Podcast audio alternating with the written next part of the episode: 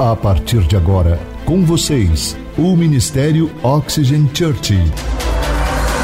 Prepare o seu coração como uma boa terra para receber uma palavra do céu, inspirada e ungida pelo Espírito Santo.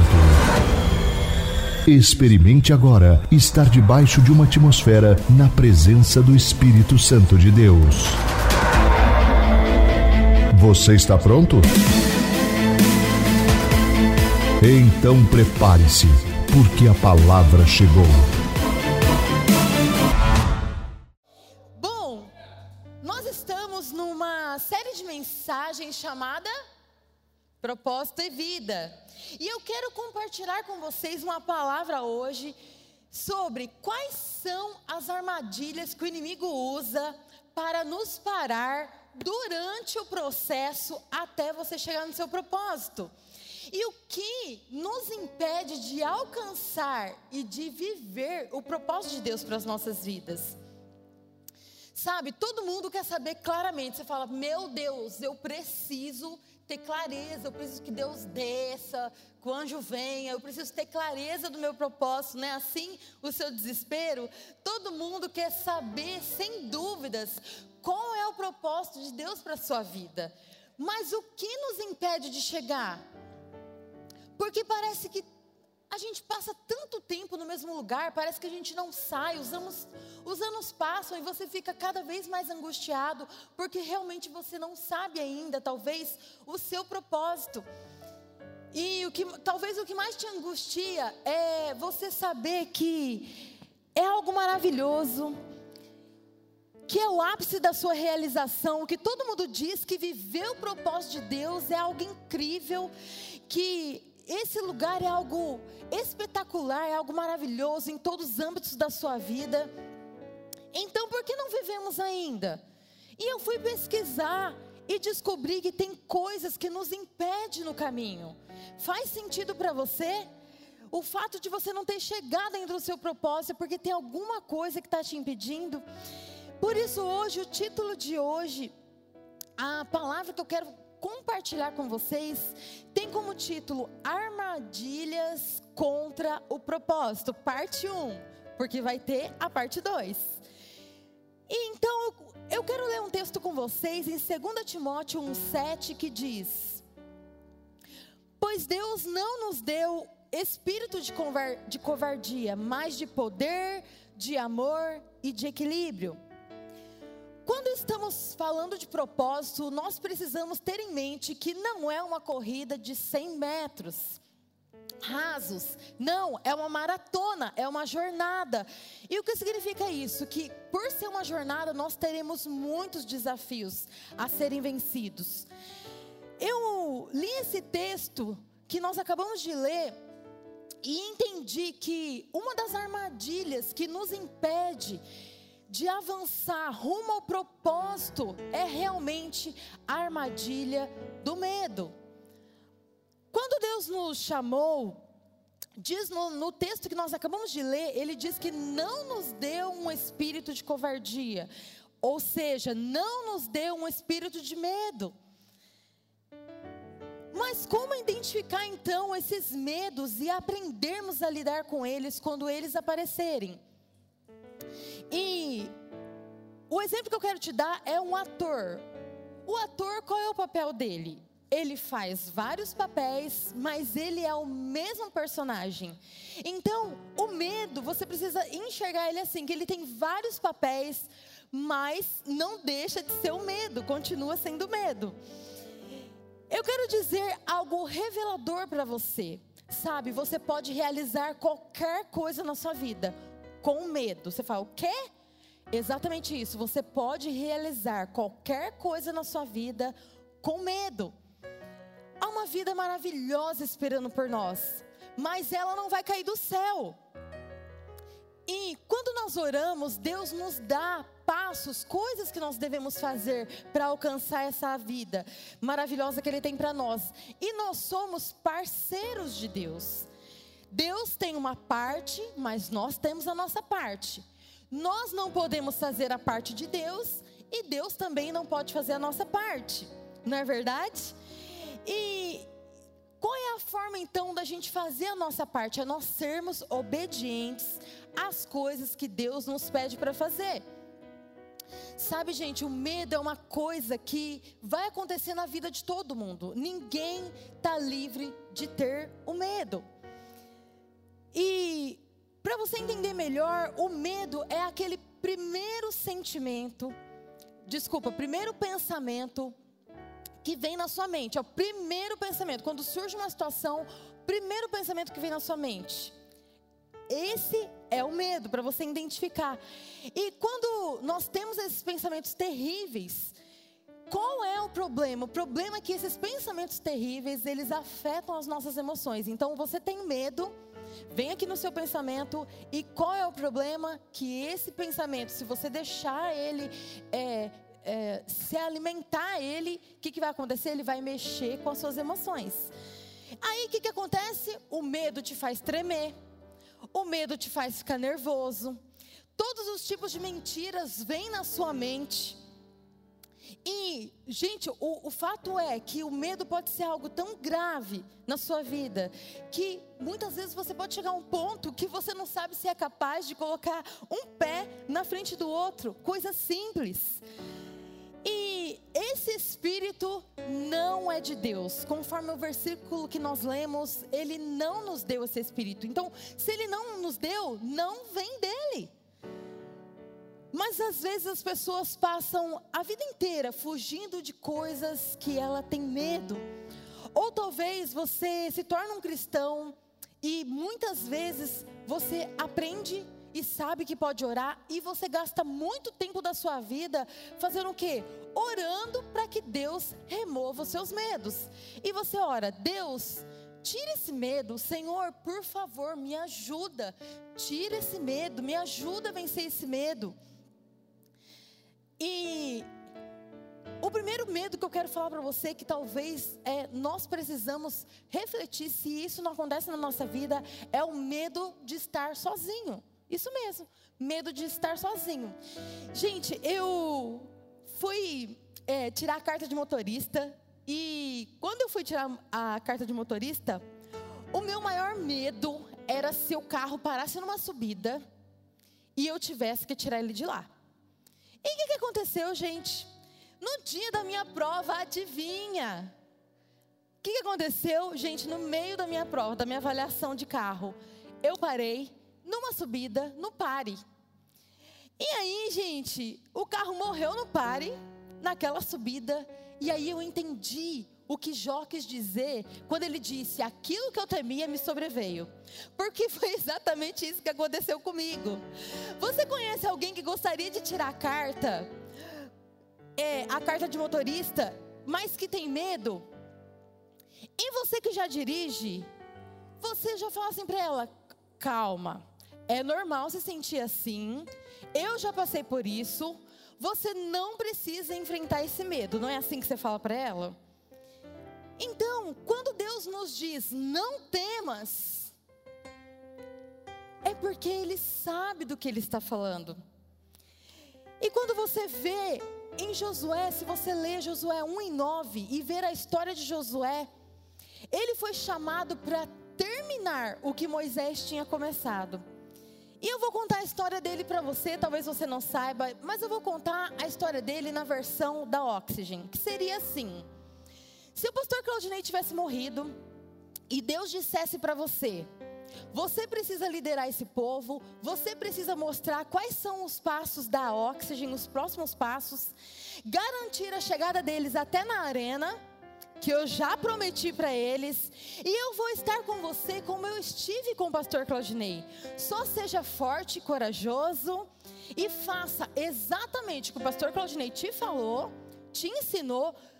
Ensine, mas também leia a Bíblia dia e noite.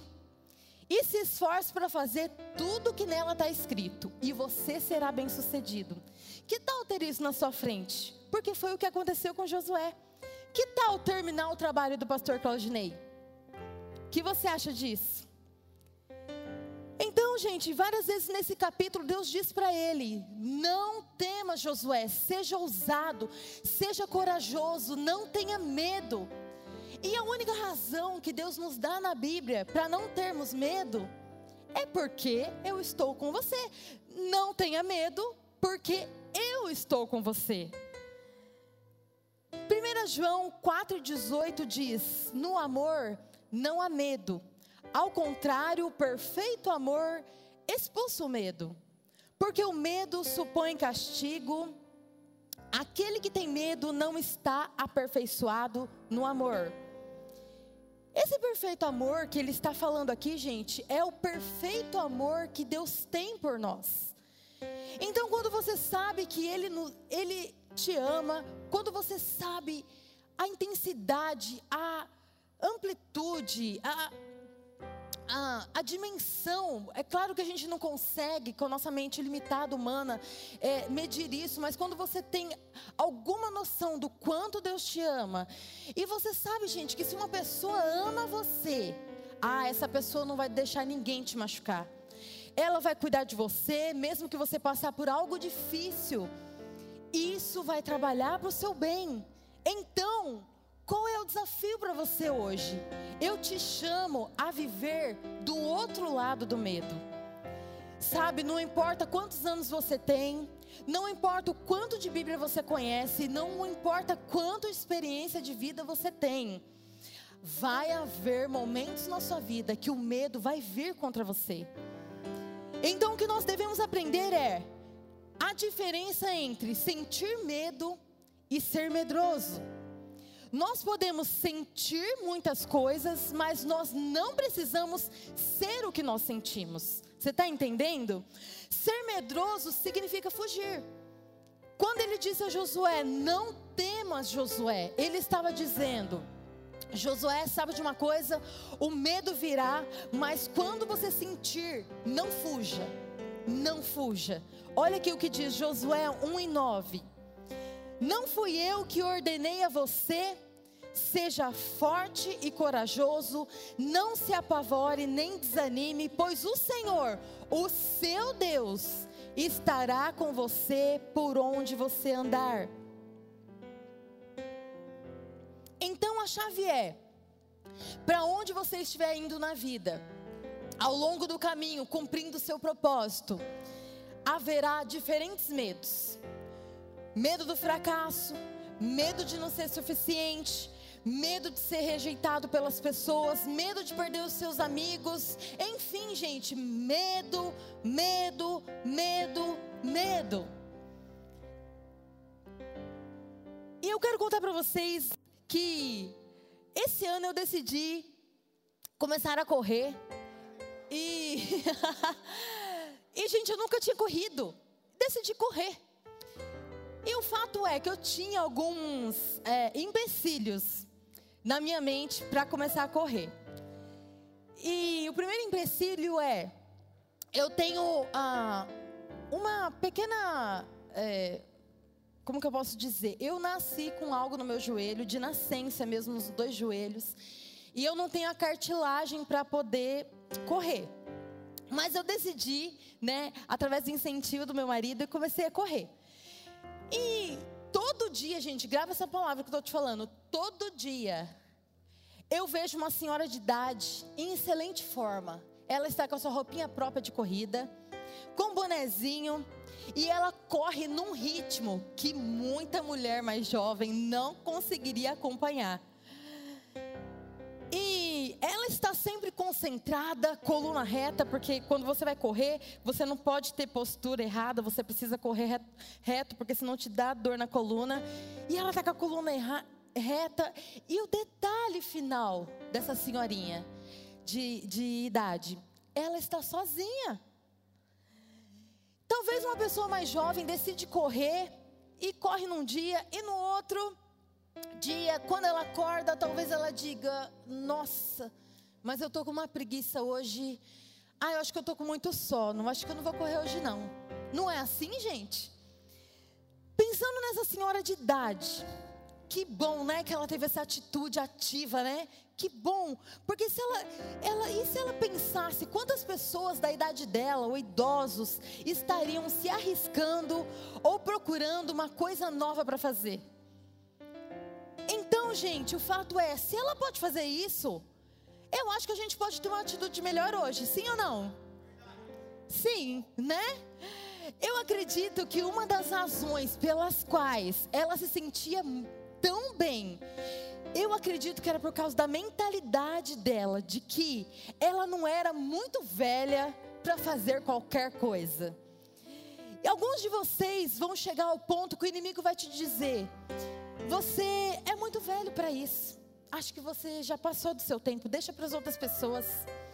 Mas se nós mantivermos essa atitude de aventura, nós podemos fazer coisas que talvez nem imaginávamos que pudéssemos fazer.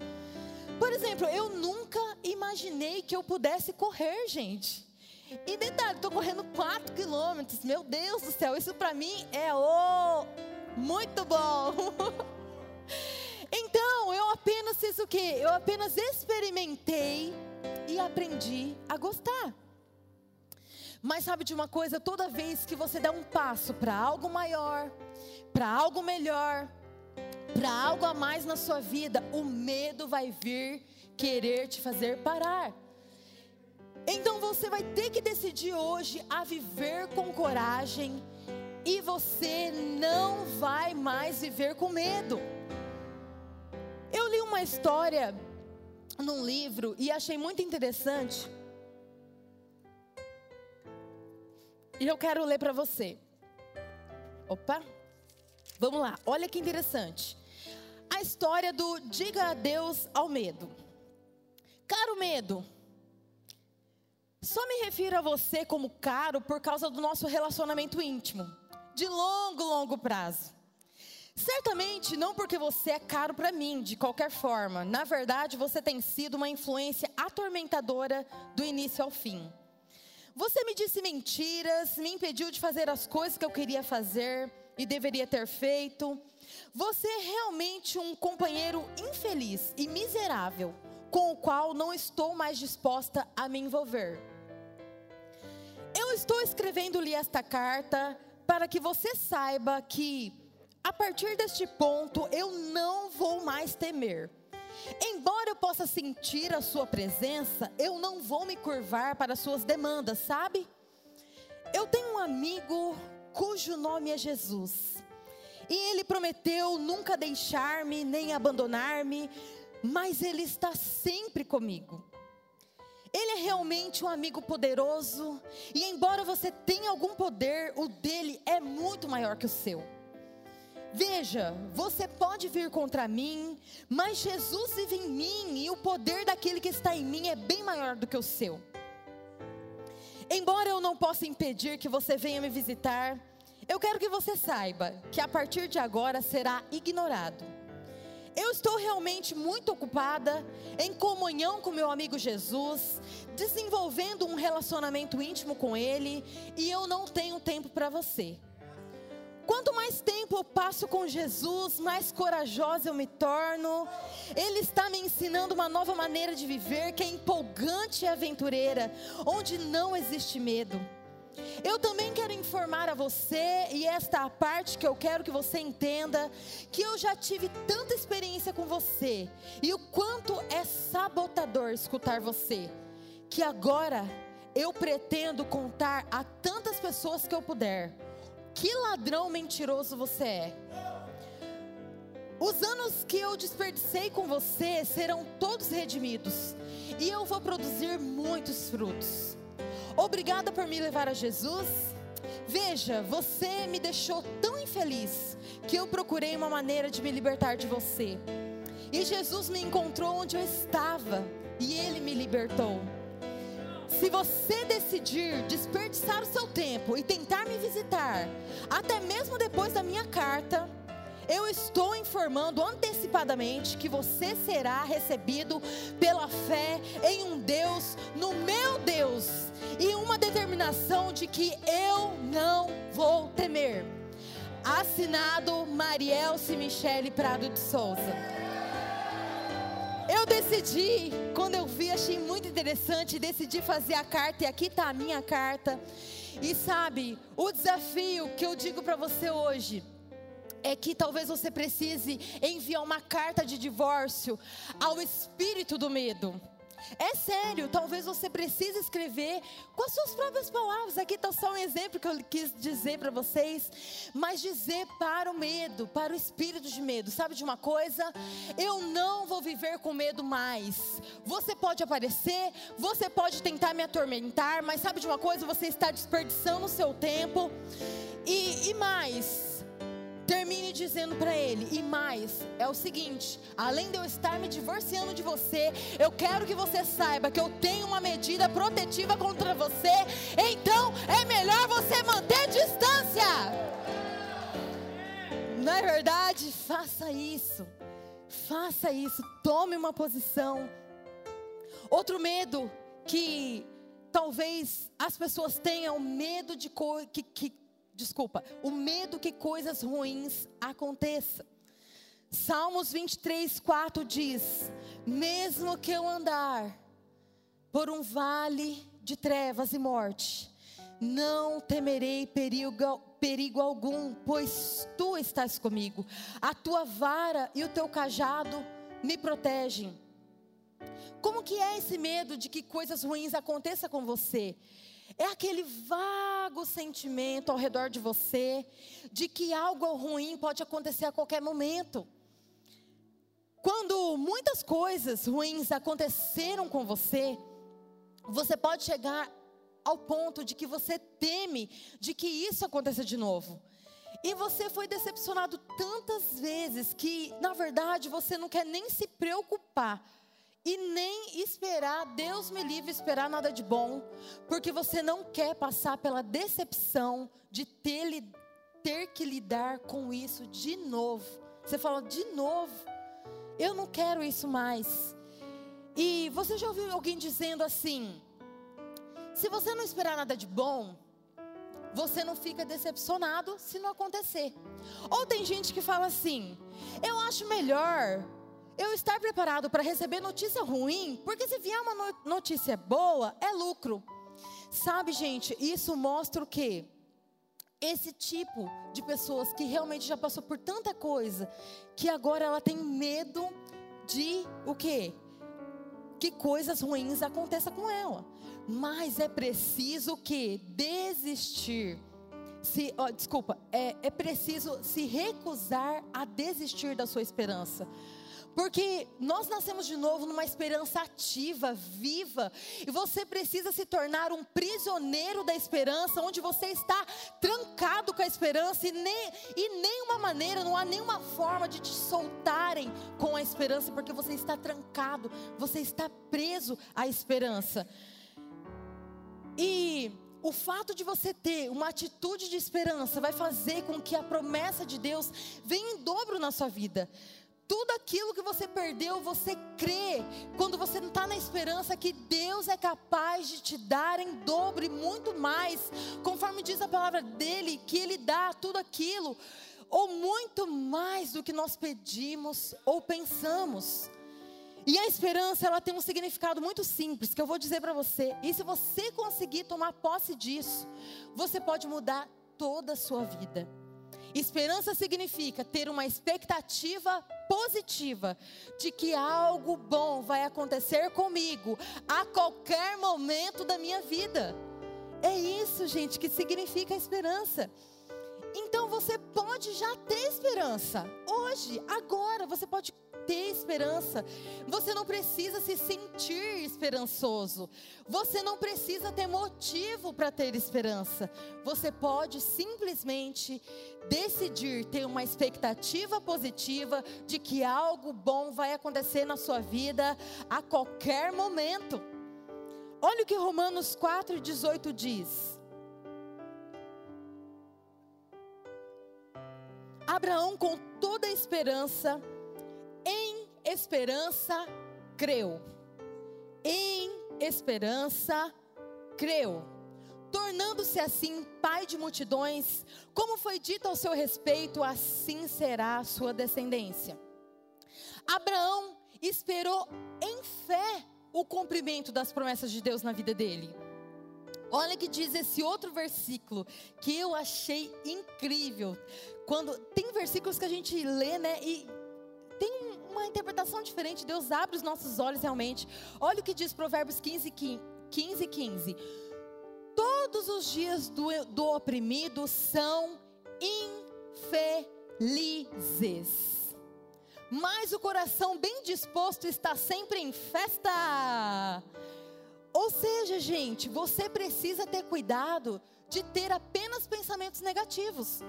De que algo ruim vai acontecer a qualquer momento, está prestes a acontecer, porque a Bíblia está dizendo: todos os dias do oprimido serão infelizes. E deixa eu te falar uma coisa: mesmo que aconteça uma coisa que você não goste, pensar nisso o tempo todo ou com antecedência não vai facilitar nada, não muda nada. Mas se você tem a sua mente em Deus e que não importa o que vier, não importa o que acontecer, você vai poder superar, mesmo que as coisas acontecerem, não precisa ficar preocupado em ficar prevendo que alguma coisa aconteça. Você pode simplesmente acreditar que você estará pronto. Se algo acontecer, não importa, Deus vai me livrar, Deus vai me guiar. E se eu tiver que passar por o que eu tiver que passar, Deus está comigo, não tem problema. Não há nada que te assusta. E outro medo que muitas vezes nós temos, o medo da rejeição. Sabe de uma coisa? As pessoas podem não nos aceitar, as pessoas podem nos, não nos amar, as pessoas podem não nos acolher, mas está tudo bem. Lucas 10, do 10 ao 11 diz: Mas quando entrarem numa cidade e não forem bem recebidos, Saiam por suas ruas e digam: até o pó da sua cidade, que se apegou aos nossos pés, sacudimos contra vocês. Fiquem certos disto: o reino de Deus está próximo. O que Jesus estava querendo dizer para os discípulos? Meus filhos, deixa para lá.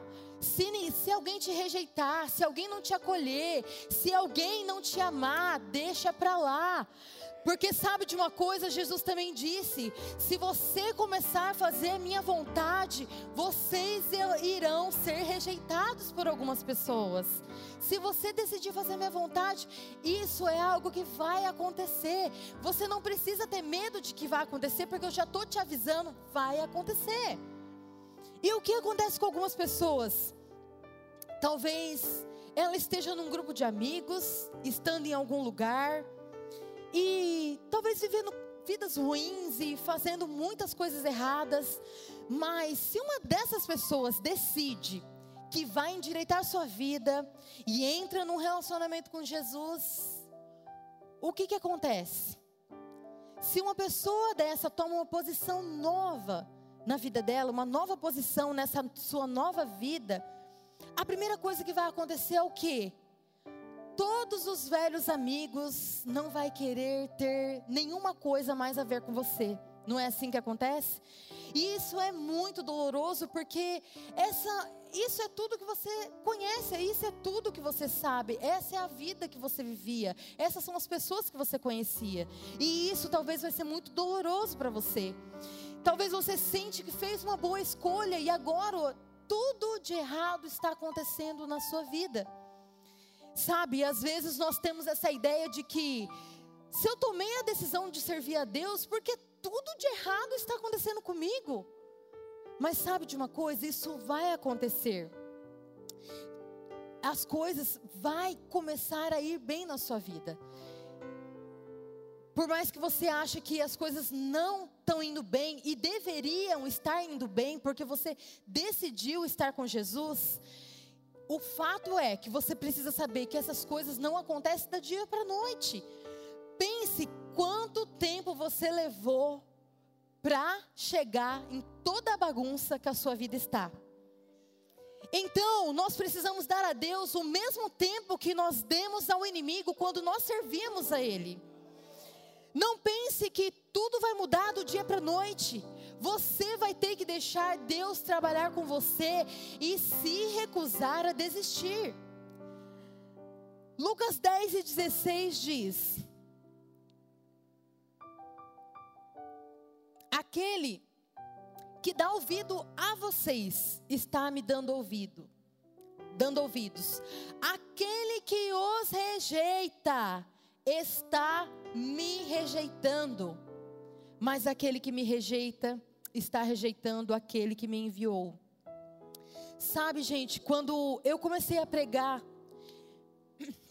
eu fui a primeira esposa de, pra, de pastor a pregar na igreja que eu frequentava. E eu senti a rejeição de algumas pessoas.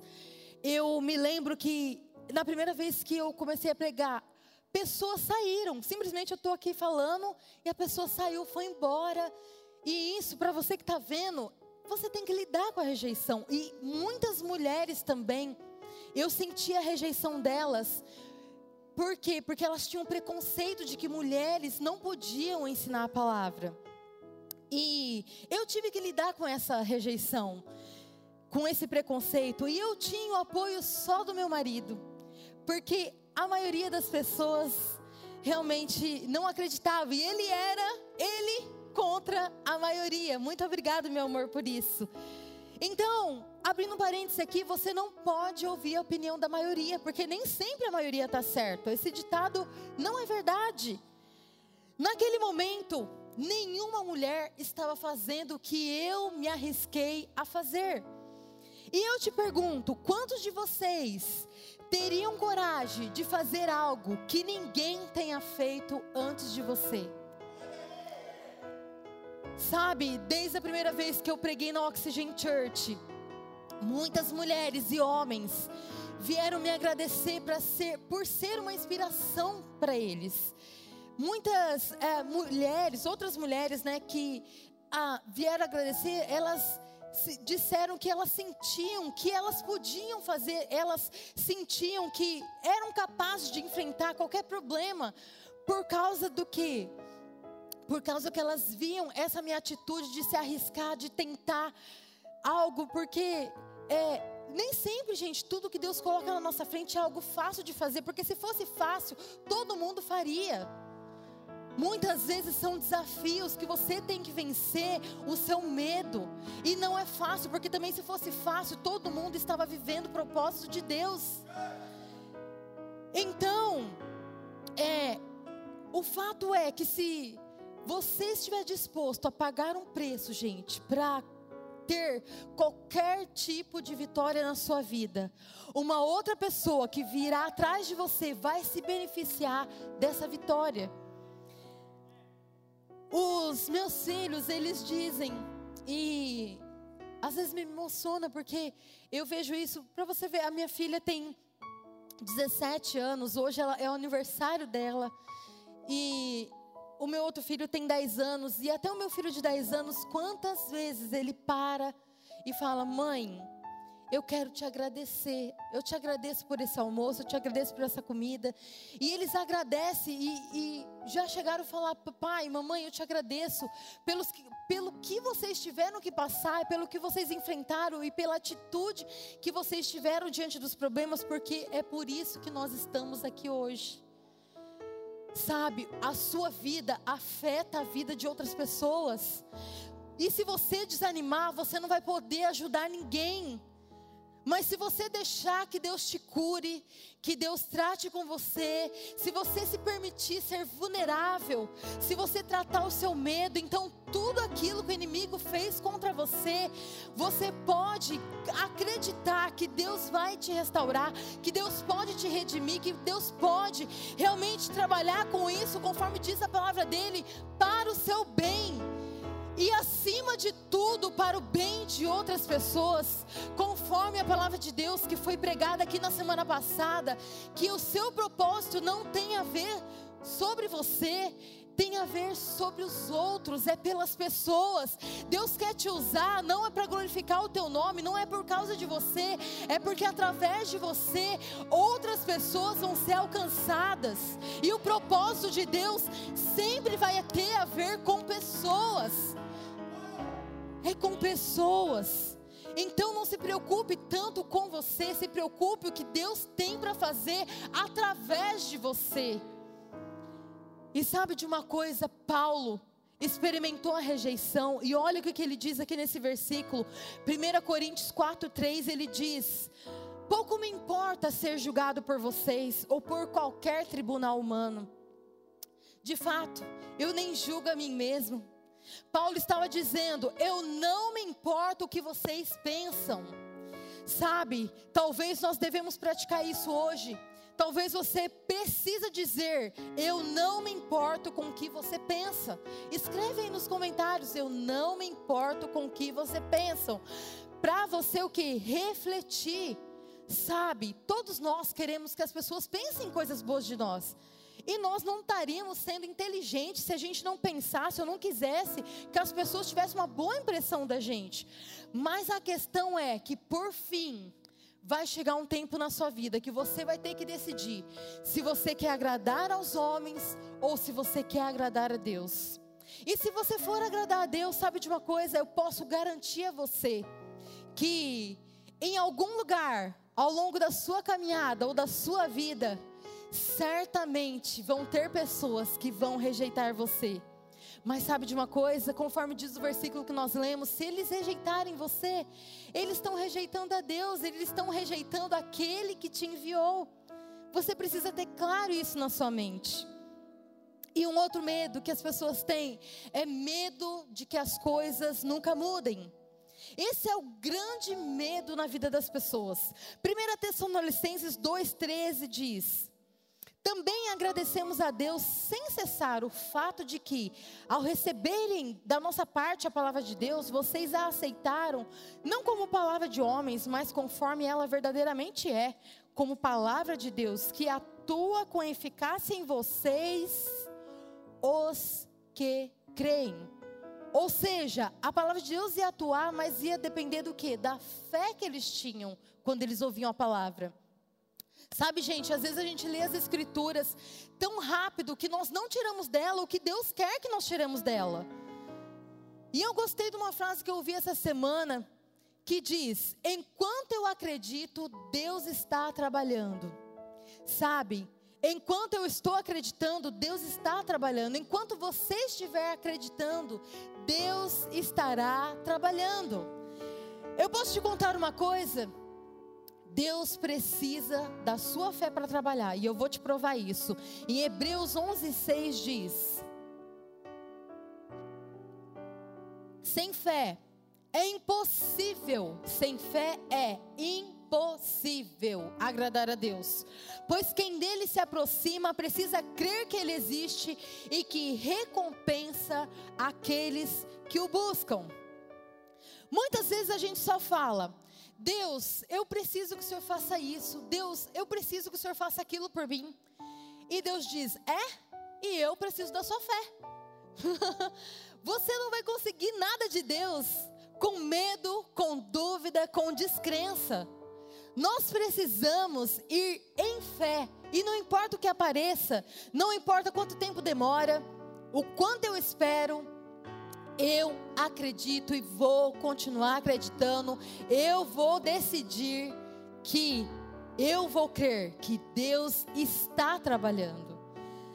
Lucas 1,37 diz: Pois nada é impossível para Deus. Sabe, todo mundo gosta desse versículo. Talvez quando você ouviu aí, você já ficou empolgado. Pois nada é impossível para Deus. E sabe, é, não importa quantas vezes a gente recita esse versículo, você fica empolgado, mas o fato é nós queremos acreditar que todas as coisas são possíveis com Deus, mas há momentos em que nós temos medo, conforme eu diz aqui, o medo de que nada mude. Mas também tem momentos que a gente tem medo da mudança. Então a gente tem medo de que nada mude e ao mesmo tempo a gente tem medo de que tenha uma mudança. A gente muda muito. Então a gente implora a Deus, você ora, Deus, eu preciso que o Senhor faça aquilo, faça aquilo, que mude meu marido, que mude a minha esposa, que mude a minha situação. E quando a mudança vem, a gente se assusta, fala assim: meu Deus, não Deus, é, não quero assim não, não Deus. Se for para perder meu trabalho, não Deus. É, tá muita mudança. Eu, eu acho que eu, vou, eu acho que eu prefiro ficar como estava antes. Eu, é, Deus, acho que eu mudei de ideia. Eu acho que eu prefiro daquele outro jeito mesmo. Então, a mudança, gente, é desconfortável. porque ela tira você da zona de conforto. Mas sabe de uma coisa? Você precisa mudar se você quer viver algo novo de Deus na sua vida. Olha o que diz Salmo 32, 8. Eu o instruirei e o ensinarei no caminho que você deve seguir. Eu o aconselharei e cuidarei de você. Há muitas coisas que você vai enfrentar na sua vida, que você nunca passou por esse caminho. Talvez você disse que você acha que já passou por tudo e de repente você se surpreende, tem uma situação diferente, um problema diferente e você não sabe o que faz. Mas eu tenho boas notícias para você hoje. Você está prestes a embarcar numa jornada de aventura com Deus, rumo ao seu propósito. Algo espetacular está aguardando você, mas primeiro Deus está mudando você, e com isso as coisas vão mudar. Você está entendendo? Deus está mudando você, e com isso as coisas vão mudar. Talvez Deus está te ensinando a lidar com as coisas de uma maneira nova, situações que há um tempo atrás você teria fugido. Então eu quero te encorajar a não ter medo da mudança. Não tenha medo, porque, sabe, tudo ao nosso redor sempre está em constante mudança. E quer saber? Um dia você vai olhar para trás e você vai ver o quanto que você mudou. Fala, meu Deus, quanto que eu mudei parar para pensar, olhar para trás, você falar, eu mudei tanto que eu não conheço mais a pessoa que eu era, não é assim? Você não reconhece, sabe, gente? Eu, eu quando olho para trás, eu vejo aquela menina insegura, aquela menina com complexo de inferioridade que eu era, que tinha lá atrás. Eu sinto, sabe, gente, que era uma menina que eu conheci no passado, que não existe mais. E isso é muito grande para mim, é algo maravilhoso isso que Deus tem feito na minha vida. Mas o que acontece na vida de muitas pessoas é o fato de ter que confiar em Deus. E se eu confiar em Deus e Ele não vier? Sabe, a primeira coisa que você precisa saber: Deus sempre vem. Ele não pode te dar o que você deseja, ou talvez você não consiga tudo o que você quer. Então você muitas vezes acha que não tem sentido confiar em Deus porque Ele não está te dando o que você quer, e você tem medo disso. Mas eu estou dizendo para você que em tempos em tempos isso vai acontecer. Mas a questão é o seguinte: se Deus não der o que nós queremos, você pode ter certeza que Ele dará algo muito maior, muito melhor. E tudo que você precisa tomar hoje é a decisão. É a decisão de acreditar, de confiar em Deus. Você não precisa ficar preocupado, porque Ele sempre está do seu lado, Ele sempre está ao seu favor. E agora, você talvez ache que você sabe pedir, mas você só está pedindo aquilo que você sabe querer. E a sua, o seu pensamento, os seus pedidos são limitados. Você tem limitação naquilo que pode acontecer na sua vida, mas sabe de uma coisa? Deus não tem. Deus sabe o futuro, Deus sabe o amanhã. Deus conhece o propósito que Ele tem para sua vida. Então, os planos dele são maiores, são mais altos que o seu. E você não precisa ficar preocupado com isso. Talvez você esteja pedindo algo muito pequeno e Deus tem algo maior. Mas olha o que a Bíblia diz: vocês não têm porque vocês não pedem. Olha esse versículo, Tiago 4, 2 ao 3 diz: Vocês cobiçam coisas, mas não a têm. Matam e invejam, mas não conseguem obter o que desejam. Vocês vivem a lutar e fazer guerras, não têm, porque vocês não pedem. Quando pedem, não recebem, porque pedem por motivos errados para gastar em seus prazeres. Talvez você precise começar a pedir. E o último medo que eu quero falar com você é o medo do fracasso. Gente, não vai ter fracasso na sua vida se você simplesmente se recusar a desistir. Se você não não não tomar a decisão de desistir, não vai ter fracasso, certo? Sim ou não? A única maneira de alguém falhar é se ela deixar de tentar. Mas se você viver com a sensação de aventura, dizendo: Eu não vou deixar o medo me controlar, e não importa quantas vezes você me derrubar, medo, eu vou me levantar e eu vou prosseguir, e eu vou bater a poeira dos meus pés e vou continuar. E Olha o que esse versículo diz, Provérbios 24, 16.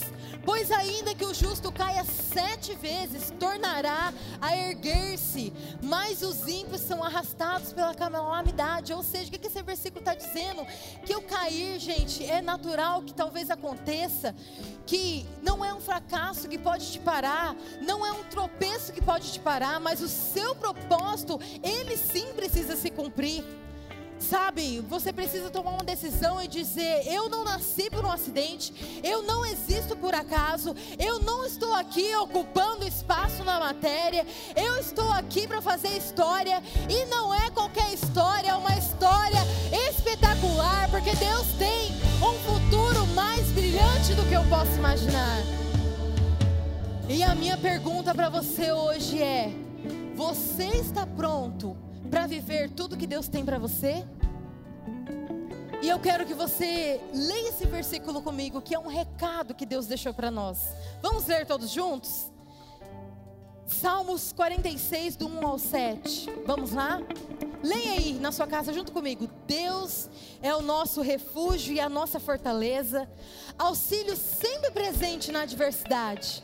Por isso não temeremos, ainda que a terra trema e os montes afunde no coração do mar, ainda que estronde as suas águas turbulentas e os montes sejam sacudidos pela sua fúria.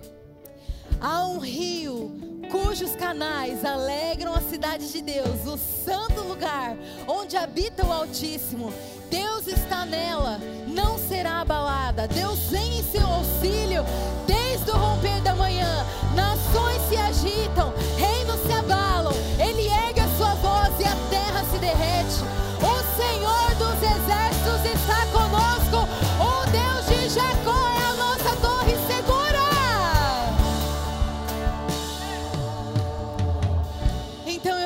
Dizendo para você que não importa os medos que vêm diante de você, não importa.